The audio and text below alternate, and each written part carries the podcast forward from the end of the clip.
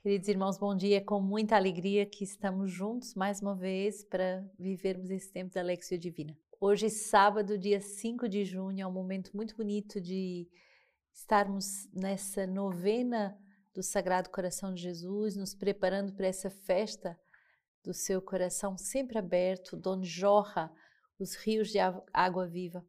E queremos com muita alegria poder eh, estar na escuta do seu coração, na escuta daquilo que o Senhor quer falar a cada um de nós e à nossa comunidade, à nossa família espiritual.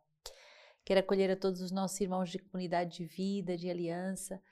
É, é muito bom podermos nos sentir muito perto, tanto dos irmãos que estão na África, na Europa, no Canadá, em tantos lugares no Brasil, mas também todos os nossos irmãos de aliança, todos os nossos benfeitores e amigos, tantas pessoas que vivem conosco esse momento.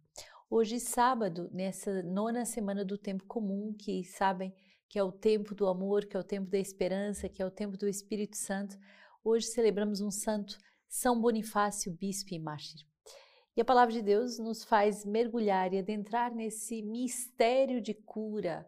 O Senhor nos cura, o Senhor nos salva, e hoje continuamos nessa leitura do livro de Tobias. Então, vamos capítulo 12, de 1 a 5, 15 a 20.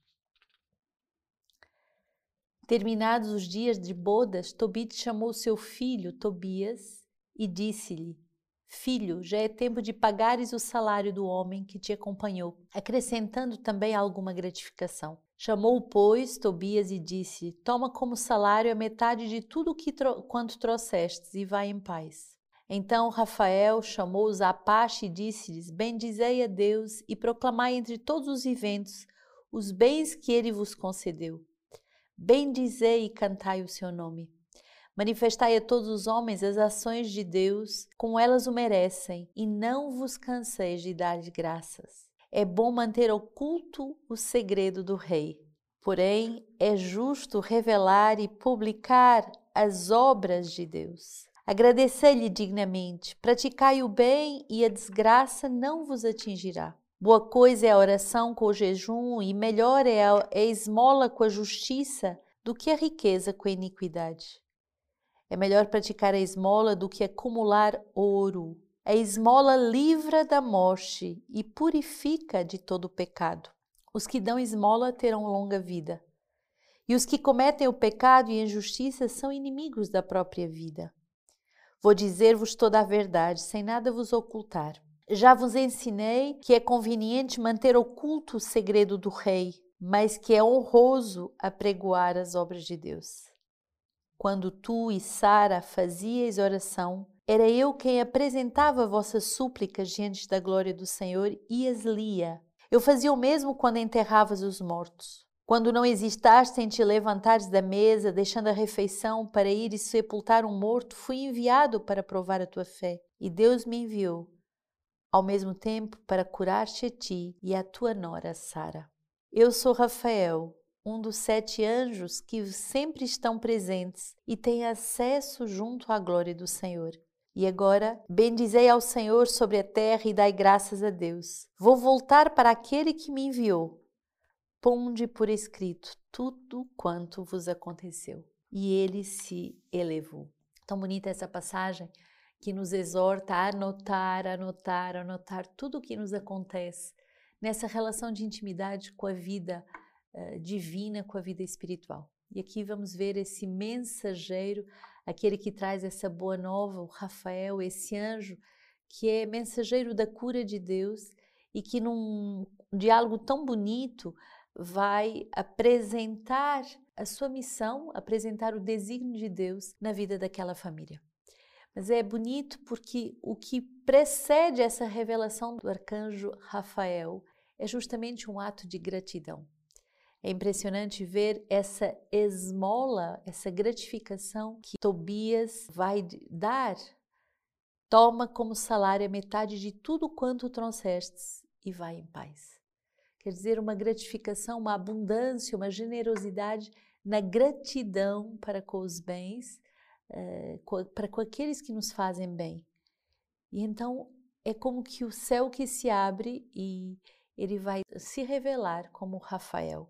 Bendizei a Deus. Os anjos, os arcanjos nos ajudam a entrarmos na nossa verdadeira vocação, que é uma vocação de eterno louvor, de glorificação de Deus, de louvor a Deus, de elevarmos o nosso rosto, porque muitas vezes estamos prostrados, cansados, apreensivos com tantas coisas que temos que fazer, pensar, tantas coisas que podem nos acusar interiormente, e os arcanjos vão nos curar desse olhar excessivo sobre a terra e vão nos elevar essa glorificação de Deus glorificai, manifestai a todos os homens as ações de Deus. Não vos canseis de dar-lhe graças. Cada manhã, ao podermos cantar a, a, os louvores de Deus com o ofício das laudes, somos convidados verdadeiramente a louvar a Deus. Mas na Lexio é como que um exercício ainda mais profundo e de, de fazermos memória, nos prostrarmos interiormente rendendo graças por tudo que Deus faz. E é tão bonita essa frase que vem duas vezes nessa palavra de Deus. É bom manter oculto o segredo do rei. A intimidade, aquilo que se passa entre uma alma e o seu Senhor, é um segredo, é o segredo do rei, e isso deve ser mantido oculto. Mas as maravilhas que Deus faz, isso eu devo ser capaz de proclamar. E muitas vezes nós confundimos e aquilo que é mais íntimo nós conversamos, nós falamos, nós divulgamos. E aquilo que são maravilhas que eu deveria exultar de alegria, eu tenho vergonha de proclamar os louvores de Deus. A palavra de Deus hoje vem nos educar. Aquilo que é íntimo, aquilo que é o segredo do rei, eu devo guardá-lo oculto. Eu devo manter como que velado, como o cibório é velado, é coberto, porque aquilo que é mais santo, mais precioso, nós guardamos, nós escondemos. Mas as maravilhas de Deus, essas sim devem ser publicadas. E devemos aprender a agradecer-lhe grandemente. E aqui o anjo Rafael vai nos dar três exercícios de cura. Primeiro, a oração. A oração para aprendermos a amar a Deus, a sairmos de nós mesmos e entrarmos em relação de amor com Deus. Depois, o jejum para aprendermos a nos amarmos a nós mesmos, a não nos uh, em fecharmos nos apetites, naquilo que o corpo exige, mas verdadeiramente aprendermos a nos amarmos e a cuidarmos do corpo que é templo do Espírito Santo. E terceiro, a esmola, aprendermos a amar os outros. Três uh, remédios para as nossas doenças: oração, o jejum e a esmola. Aprendendo a amar a Deus, aprendendo a nos amarmos, somos capazes de amar os outros. E aqui nessa belíssima escola uh, de, de, Rafael, esse arcanjo, ele uh, vai verdadeiramente fazer a experiência de que a cura de Deus acontece. E às vezes em situações completamente uh, impossíveis humanamente. Sara, que viveu sete lutos, já sem uh, esperança nenhuma de ter uma vida feliz. É nessas situações de fracassos atravessados que Deus vai manifestar o seu poder.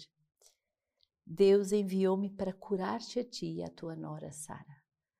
Deus envia os seus anjos, envia os seus arcanjos para nos dar as suas graças, para nos ministrar a sua cura e também para que esses anjos e arcanjos levem até Deus os nossos sofrimentos, e as nossas orações, as nossas súplicas. Então, através desse, dessa belíssima passagem do livro de Tobias, aprendamos de verdade a guardar o segredo do rei, a viver esses três remédios do corpo e da alma: oração, esmola e jejum, para que, repletos dessa vida espiritual, possamos uh, ser abençoados por tudo aquilo que Deus quer nos dar. E não esquecemos de pôr por escrito tudo quanto nos acontece. Anote, anote, anote, e por isso que o compêndio é tão valioso para que não se esvaia, não se não, não voe tudo aquilo que Deus tem feito nos nossos corações, mas ao contrário, nós possamos, depois de tantos anos, fazer memória das maravilhas de Deus, daquilo que Deus foi nos falando, daquilo que nós fomos também falando de Deus, do segredo do Rei, que fica registrado para sempre. Como Salmo, Tobias 13, 2, 6, 7 8. Pois é Ele quem castiga e tem piedade, faz descer às profundezas dos infernos e retira da grande perdição. Nada há que escape da sua mão. E se voltardes para Ele de todo o coração e com toda a vossa alma, para agir na verdade em Sua presença, então Ele se voltará para vós, e não mais vos ocultará a sua face. Considerai, pois, como vos tratou, dá-lhe graças com toda a vossa voz. Bendizei o Senhor de justiça e exaltai o Rei dos séculos. Quanto a mim, eu o celebro na terra do meu exílio. Publico sua força e sua grandeza à nação dos pecadores. Pecadores, voltai para ele. Praticai a justiça em sua presença. Quem sabe, ele vos será favorável e vos fará misericórdia. Eu exalto o meu Deus, minha alma louva o Rei do céu e se alegra com a sua majestade. Que todos o aclamem e celebrem em Jerusalém. É bonito porque podemos verdadeiramente fazer a experiência que o Senhor é aquele que nos livra da grande perdição. E a grande perdição é a perdição da nossa alma, é a perdição do sentido da nossa existência, é perdermos aquilo que é o nosso mistério próprio. Somos chamados com uma vocação única, irrepetível e temos a responsabilidade de cumpri-la. E a grande perdição, a grande desgraça que pode acontecer na vida de alguém é perder o seu chamado, é perder a sua vocação, é perder finalmente o sentido para o qual ele foi criado. E ao contrário, uma pessoa que encontra e que vive esse mistério, que vive esse segredo do Rei, é uma pessoa que é capaz de louvar o Rei do céu, se alegrar na sua presença, mesmo que passemos por momentos de dificuldade, porque todos vamos passar e passamos por momentos de sofrimento. Mas o sofrimento, quando ele faz sentido, ele gera soluções inspiradas, ele gera um amadurecimento, ele gera um homem e uma mulher mais belos, mais profundos, mais maduros. Marcos 12, 38 a 44. Jesus dizia no seu ensinamento: Guardai-vos dos escribas que gostam de circular de toga e de ser saudados nas praças públicas, e de ocupar os primeiros lugares nas sinagogas e os lugares de honra nos banquetes. Mas devoram as casas das viúvas e simulam fazer longas preces. Esses receberam condenação mais severa e sentado frente ao tesouro do templo, observava como a multidão lançava as pequenas moedas do tesouro, e muitos ricos lançavam muitas moedas. Vindo a pobre viúva, lançou duas moedinhas, isto é, um quadrante. E chamando a si os seus discípulos, disse-lhes: Em verdade vos digo que esta viúva que é pobre lançou mais do que todos os que ofereceram moedas te ao tesouro. Pois todos os outros deram-lhe do que sobrava. Ela, porém, na sua penúria, ofereceu tudo o que tinha, tudo o que possuía para viver. Esta viúva é tão louvada no Evangelho por Jesus porque ela deu tudo. E amar, como Santa Teresinha nos ensina, é tudo dar e se dar a si mesmo. Não é dar aquilo que é supérfluo, não é dar aquilo que, que está a mais, é dar tudo e é se dar inteiramente. Essa viúva vai ser canal de formação, canal de louvor, para acordar e despertar as consciências muitas vezes adormecidas que acham que já fazem muito, que acham que já dão muito ao bom Deus ou à igreja ou à comunidade. O Senhor não nos, de, não nos chama a dar muito, o Senhor nos chama a dar tudo, a darmos-nos inteiramente. E quando damos inteiramente a nossa vida, o nosso louvor, tudo que temos e tudo que somos, somos plenamente satisfeitos no sentido de plenitude. Entramos nesse gozo já, nesse antigozo já do céu nesta terra. Hoje temos a celebração desse Santo Bonifácio, bispo e mártir, e justamente um santo que se entregava totalmente a Deus e se tornou o grande apóstolo da Alemanha. Com São Bonifácio hoje podemos rezar por todas as dores da Igreja da Alemanha, tantas contradições, tantas dificuldades, tantas noites que se vive nessa uh, nesse país da Alemanha. Então pensamos que esse grande apóstolo uh, que nasce no século VII em 675 e que vai receber o nome de batismo de Winfrido, uh, vai passar toda a sua vida uh, como monge beneditino. Então pensamos que todos esses santos, e em particular esse Santo Bonifácio, bispo e mártir beneditino, que interceda pela Alemanha. O coração de Bonifácio era um coração muito sereno, era um coração com seus irmãos monges e ao mesmo tempo muito irrequieto com esse ardor missionário. Estamos em paz, mas ela deve ser uma paz inquieta. Devemos sempre nos perguntar todos os dias: Senhor, quem tu queres que eu evangelize? Qual a missão que podemos organizar? A partir da nossa vida contemplativa, se ela é autêntica, ela deve pôr em nosso coração um fogo ardente, um desejo ardente de evangelizar. Sendo assim, ele vai apresentar-se então ao Papa e recebe a investidura de missionário e muda então o seu nome de Winfredo para Bonifácio, em memória do grande mártir. Então é ordenado bispo e uh, vai criar um elo de unidade entre uh, justamente a Alemanha e Roma. Então pensamos nesses tempos tão propícios essa intercessão desse grande santo para que a Igreja da Alemanha reencontre esse caminho de unidade. Era armado de docilidade, firmeza, timidez e coragem, oração e ação, e um fecundo apostolado vão uh, fazer parte desse grande santo. Vai ser então atacado e morto por pagãos no ano de 754. Um homem tão belo, tão profundo e ao mesmo tempo que reunia tantos contrastes, vai poder uh, nos falar de verdade com uma vida totalmente entregue no martírio. Das cartas de São Bonifácio, no século VIII, vamos escutar pastor solícito, vigilante sobre o rebanho. A igreja é como uma grande barca que navega pelo mar deste mundo. Sacudida nesta vida pelas diversas ondas das tentações, não deve ser abandonada a si mesma, mas governada. Na igreja primitiva temos o exemplo de Clemente, Cornélio e muitos outros na cidade de Roma. De Cipriano em Cartago, de Atanásio em Alexandria, sob o reinado dos imperadores pagãos, eles governam a barca de Cristo. Ou melhor, a sua caríssima esposa, que é a igreja, ensinando-a, defendendo-a, trabalhando e sofrendo até o derramamento do sangue. Ao pensar neles e noutros semelhantes, fico apavorado. O temor e o tremor me penetram, e o pavor dos meus pecados me envolve e me deprime. Gostaria muito de abandonar inteiramente o leme da igreja se encontrasse igual precedente nos padres ou na Sagrada Escritura. Mas não sendo assim, dado que a verdade pode ser contestada, mas nunca vencida nem enganada, nossa alma fatigada se refugia nas palavras de Salomão. Confie no Senhor com todo o teu coração e não te fies na tua própria inteligência. Em todos os teus caminhos reconhece-o e ele conduzirá os teus passos. Em outro lugar, o nome do Senhor é uma torre fortíssima. Nela se refugia o justo e ele será salvo. Por isso, permaneçamos firmes na justiça e preparemos nossas almas para a aprovação. Suportemos as demoras de Deus e lhe digamos: Fostes vós um refúgio para nós, Senhor de geração em geração.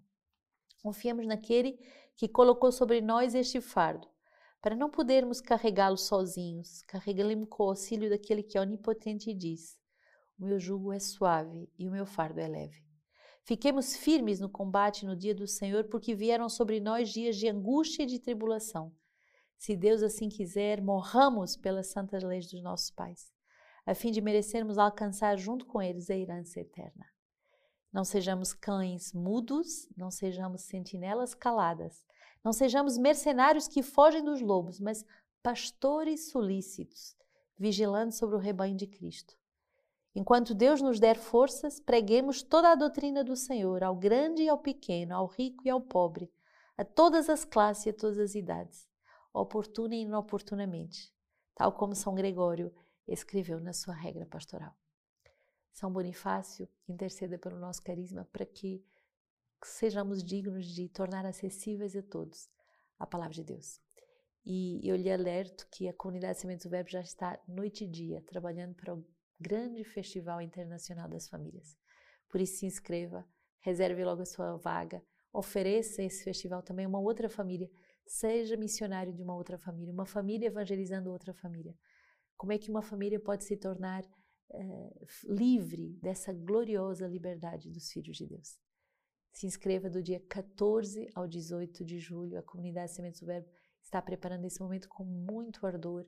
Vários bispos vão estar conosco, os nossos fundadores e tantos pregadores que vão certamente fazer a diferença nesse ano com esse belíssimo festival. Então, se inscreva e reze conosco para que milhares de famílias sejam salvas.